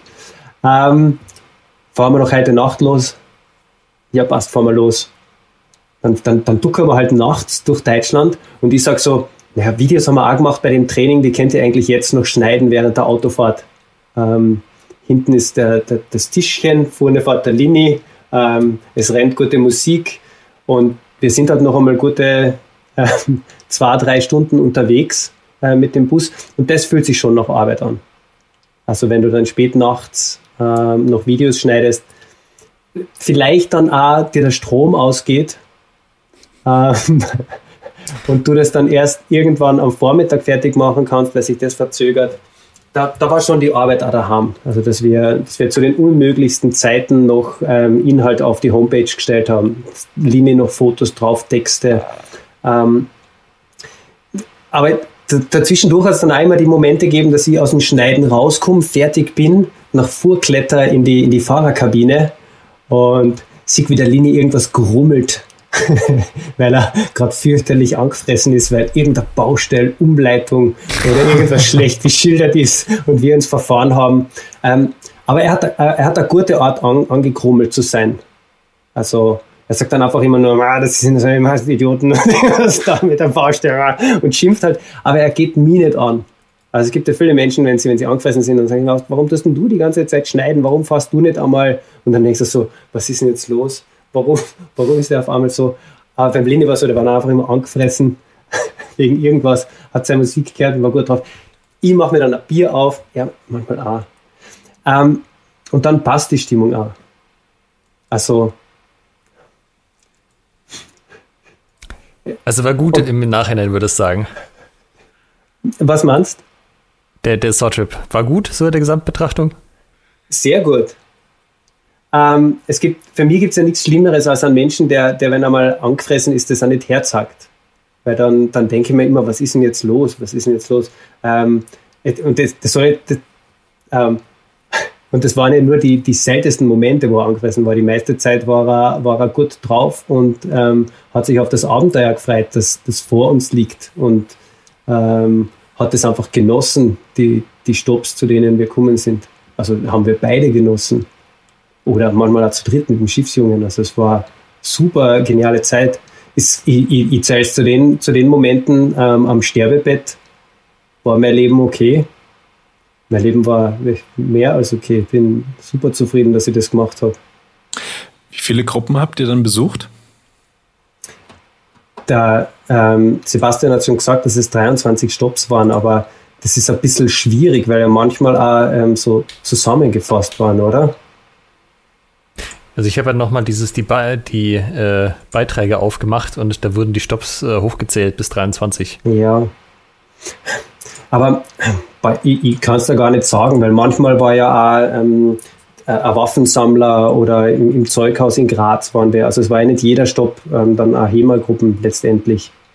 Aber ich glaube, wir sind schon irgendwo im 15 bis 20 ähm, Clubs, die wir getroffen haben auf der Reise. Mhm. Schnell geschätzt, nagel mich nicht fest. Wird es nochmal einen Swordtrip geben? Immer wieder. Auch so einen großen mit kompletter Monat? Das wird mit Familie und Kinder immer schwieriger. Wann sind die Kinder alt genug, dass sie mit können? Das, das ist eine Frage, die mag ich ohne meine Frau nicht beantworten. sie, sie, sie gibt mir so viele Möglichkeiten äh, in meinem Beruf und ich bin so dankbar dafür.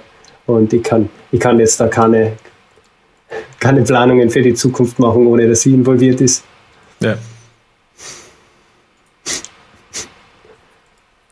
Ja, also klingt jetzt schon so, als hättet ihr da eine gute Zeit gehabt, manchmal stressig, aber ja, Abenteuer ist das Stichwort, was gefallen ist. So klingt es durchaus ein bisschen. Ja, das, das fasst ganz gut zusammen. Ähm, für mich ist auch, also ich bin ein sehr aktiver Mensch. Ähm, und für mich ist Urlaub meistens nur, ich mache irgendwas anderes. Ähm, also ich erhole mich dadurch, dass ich nicht das mache, was ich normalerweise mache, sondern ich mache irgendwas ganz anderes. Und so war der, der Sortschip für mich auch ähm, zum gewissen Grad Urlaub, ähm, weil ich ja komplett aus meinem, also meinem normalen ähm, Tagesablauf draußen war, aus den normalen ähm, Gruppierungen, in denen ich unterwegs war. Es war aber noch immer dasselbe Thema, mit dem ich mich beschäftigt habe. Also da war schon noch irgendwie äh, eine Verbindung auch da zu dem, was ich normalerweise mache. Aber es war zum großen Teil Urlaub. Brauchst Im, du denn? Ja. Brauchst du denn Urlaub vom HEMA? Ist schon auch nicht schlecht. ähm, also ich glaube bei allem, wenn du es viel machst, ist, ist, es gut, wenn du manchmal einen, einen Abstand nimmst. Und ja. so, so, so, sehr eine Sache auch ähm, Leidenschaft sein kann, wenn es der Beruf ist und du deine vier, fünf Trainings am Tag hast, ähm, dann, dann ist das schon, da raucht da schon der Kopf. Ja. Was man an dieser Stelle vielleicht noch erwähnen könnte, das haben wir vorher gar nicht gesagt. Ähm, bevor du jetzt in dieses, äh, bevor ihr euch das Haus gekauft habt und umgezogen seid, hast du ja in Salzburg im Indes-Hauptquartier Salzburg gewohnt, was im Endeffekt eine große Indes-WG war. Also der HEMA-Lifestyle geht ja schon sehr weit. Nicht so mit äh, Zwei-Zimmer-Wohnung irgendwo, das Pärchen drin, sondern dem Ganzen kannst du ja schlecht entfliehen, oder? Wenn du überall Flechte um dich rum hast. Ja, meistens will ich dem Ganzen ja eh nicht entfliehen. Also ich bin, ich bin eh ganz froh, das um mich herum zu haben. Das habe ich mir mehr ausgesucht.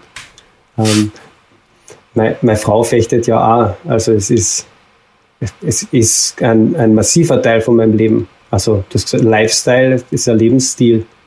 Ähm, ich, ich habe das so in mein Leben integriert. Also es ist ganz, ganz stark vernetzt. Und es macht immer noch Spaß nach all der Zeit.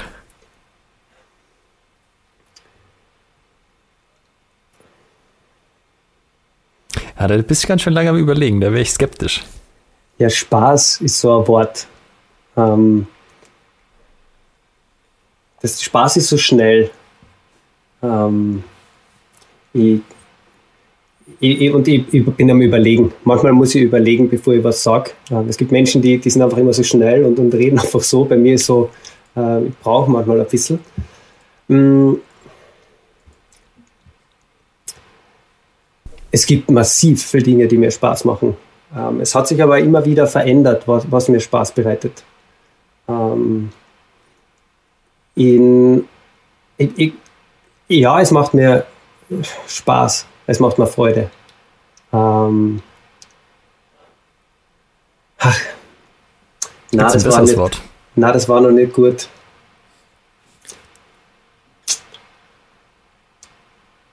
Ich mache einen neuen Vorschlag. Wie wäre es mit Ma erfüllend? Ja, ist das erfüllend, besser? Erfüllend ist es auf jeden Fall. Ähm, es, was, mich, was mich derzeit erfüllt, ähm, ich habe ich hab lange Zeit in unterschiedlichen Rollen, ähm, ich war in unterschiedlichen Rollen aktiv. Ähm, es gibt so die Rolle des Fechters, da, da wollte ich mich schön bewegen, effizient bewegen, ähm, äh, auch ähm, ein Verständnis haben für die Techniken, aber sie auch anwenden können, im Turnier erfolgreich sein. Ähm, das waren meine Ziele als Fechter. Und als Trainer habe ich ähm, die, die, Ziele, dass ich, dass ich die Trainierenden weiterbringe, dass ich sie ähm, bei ihrer Entwicklung ähm, unterstütze. Und dann hat es noch die, den ganzen Organisationsbereich gegeben, oder gibt es ja noch immer ähm, Vereinsmanagement, schauen, dass die Strukturen gut rennen. Und ähm, diese unterschiedlichen Bereiche sind auf ganz, ganz unterschiedliche Art und Weise ähm, erfüllend. Und ich merke, dass, dass bei mir jetzt so die Phase angebrochen ist mit 38, dass, dass dieser Fechterbereich immer weniger wichtig wird. Ähm, die, die Turniere, die ich gewonnen habe, die habe ich gewonnen. Ähm, und das ist, da, da ist nicht mehr so der Druck da. Aber was wirklich sehr erfüllend ist, ist, wenn ich einen Trainierenden habe, der sagt, sein Ziel ist, das Turnier zu gewinnen. Ähm, und der dann auch das Vertrauen hat, zu mir zu kommen und zu sagen, hey, ähm, magst du mir helfen, dahin zu kommen? Das sind meine Trainingsmethoden, ähm, so probiere ich es zu schaffen. Was hast du für Ideen, ähm, da, dass ich es noch besser schaffe? Und wirklich erfüllend ist für mich dann in der Halle zu stehen und zu sehen, wie, wie er aufs Podest hochkommt und wie dann die Menschen jubelnd hinrennen und die ganze Aufmerksamkeit auf ihm ist. Ähm, und ich, ich, kann mich noch an den Moment erinnern und habe mir gedacht, vielleicht, vielleicht stört mich das dann ja auch. Und dass ich es nicht bin. Ich, hab, ich, ich bin nicht da oben, ich kriege nicht die Aufmerksamkeit. Und es war kein Fünkchen da. Und ich, ich, ich, ich kenne solche Seiten von mir schon auch. Ähm, die, so dieser, dieser Neid oder dass man, dass man was halt selber haben mag. Aber in dem Moment war das unglaublich erfüllend. Und da zu stehen und zu sagen, okay, das, das hat er geschafft, ich, ich habe meinen Teig gespielt und das ist, ist einfach super erfüllend. Und, und, und dann die Coolness zu haben, okay, passt, ich, ähm, ich packe zusammen. Ähm, ich habe mich auf dem Turnier begleitet, ich packe zusammen und, ähm, und sage ihm noch ein paar gute Worte und, und, und dann, dann ist man dahin.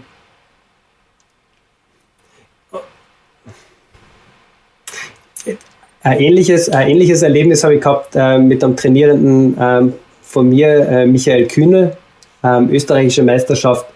Da war, da war es tatsächlich so, dass wir im, im ähm, Richtung Finale hin gegeneinander angetreten sind und also gegeneinander gefochten. Und es ist, es ist zu dem Zeitpunkt schon öfter passiert, dass ich Schüler von mir aus einem Turnier ähm, rausgehauen habe. Und das fühlt sich für mich gar nicht so gut an. Weil ich ja auf der anderen Seite als Trainer ähm, mein Ziel ist, sie möglichst hoch zu pushen und als Fechter ähm, haue ich sie dann raus und da, da kommt irgendwie, passiert irgendwas ja. in meinem Kopf, wo es sagt, äh, diese zwei Zielsetzungen, die, die, da ist aber was konträr. Ja, und das kenne ich. Bei, die, bei dem Gefecht mit Michi Kühnel war es dann tatsächlich so, dass ich auf meine alten Tage den Schiedsrichter falsch verstanden habe. Ähm, und ich, in, in dieser falschen Wahrnehmung habe ich gedacht, ich habe gewonnen. Und ich war richtig, richtig fertig und traurig, dass das schon wieder passiert ist, dass ich einen Trainierenden von mir, dem das so wichtig ist, dass er gewinnt, der, der so viel Energie und Zeit da eingesteckt hat. Und mir ist es ja eigentlich schon, schon gar nicht mehr so wichtig. Und, und, aber ich mag natürlich auch nicht respektlos sein und in einem Gefecht nicht, nicht gescheit dagegenhalten. Also das gehört schon auch zum, zum Job dazu.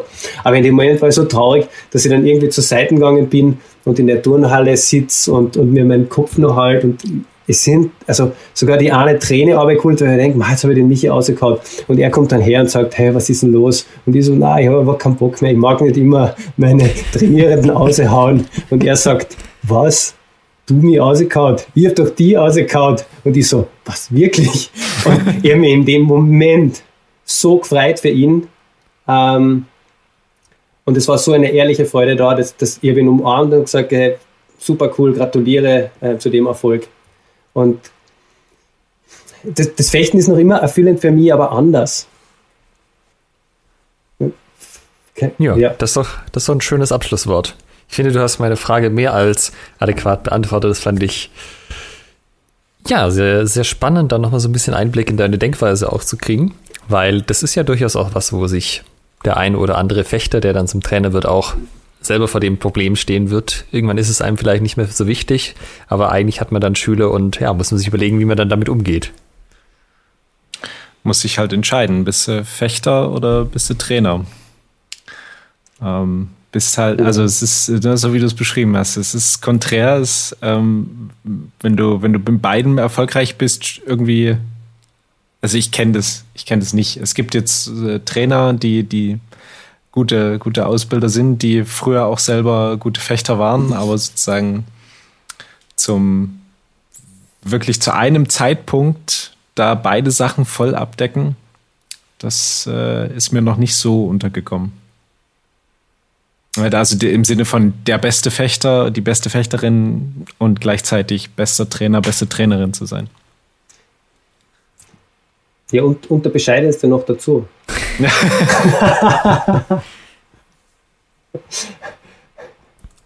ja, in diesem Sinne sage ich Ingolf, vielen Dank für die schöne Folge mit dir heute. Wenn ihr den Ingolf unterstützen wollt, Hematics, Hematix, Hematix findet ihr auf Patreon. Wir verlinken es natürlich auch wie immer in den Show Notes. Das Geld, was ihr da, äh, da quasi gebt, um euch die Videos anzuschauen, kommt direkt beim Ingolf und beim Stefan an. Das lohnt sich auf jeden Fall. Ähm, wenn jetzt jemand sagt, der Ingolf ist irgendwie ein cooler Typ, ich würde den gerne auch mal auf ein Seminar oder ähnliches einladen oder vielleicht nur mit ihm quatschen. Wie kann er dich erreichen? Ähm, über die Seiten, also www.hematics.net oder www.indes.at findet man meine Trainerprofile. Alles klar. Dann so einfach ist es. So einfach ist es. Und wir sagen vielen Dank und bis zum nächsten Mal. Ciao.